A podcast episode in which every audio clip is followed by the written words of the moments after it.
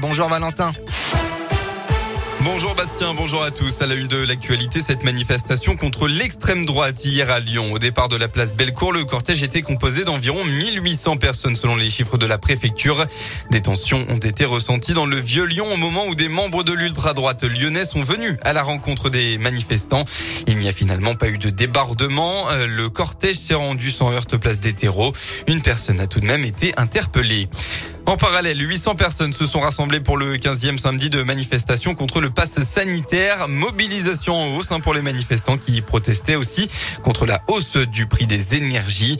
Ils ont défilé hier de la place Jean Massé à la halle Tony Garnier. Et si l'Église participait aux Jeux Olympiques C'est le pari un peu fou de Monseigneur Emmanuel Gobillard, évêque auxiliaire de Lyon. Il, espère, il espère emmener le Vatican au JO de Paris 2024. L'association sportive officielle du Saint-Siège existe depuis 2018, mais à peine créée, l'Atletica Vaticana a dû se mettre en sommeil en pleine pandémie de Covid. La première rencontre sportive a donc eu lieu le mois dernier à Rome. Religieux, migrants, détenus et sportifs en situation de handicap ont participé à une course de 4 x 400 mètres.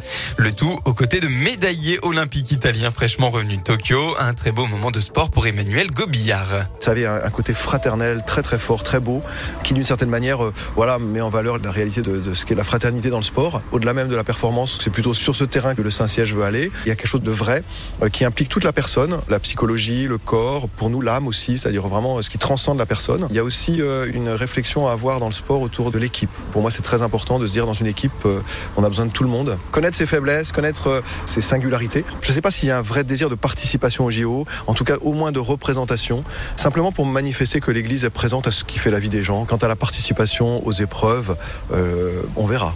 Affaire à suivre donc, il reste encore des détails importants à régler pour pouvoir former une équipe au JO. Les athlètes doivent avoir un passeport de l'État Vatican et le document n'est délivré qu'aux personnes qui y travaillent. L'intention, en tout cas, elle, est bien là. Sur les terrains, en football, suite et fin de la 11e journée de Ligue 1, on retrouve l'OL euh, à tout à l'heure à 13h. Les Lyonnais se déplacent sur la pelouse de l'OGC Nice pour enfin confirmer l'objectif podium. Ce sera toujours sans Islam Slimani ni Moussa Dembélé, les deux attaquants blessés. En rugby, enfin, match compliqué pour le hier sur la pelouse du Stade français. Les Lyonnais étaient menés 20 à 6 à la pause. Ils se sont ensuite réveillés en seconde mi-temps pour tenter de revenir au score, mais cela n'aura pas suffi. Le Loup s'est incliné 32 à 28.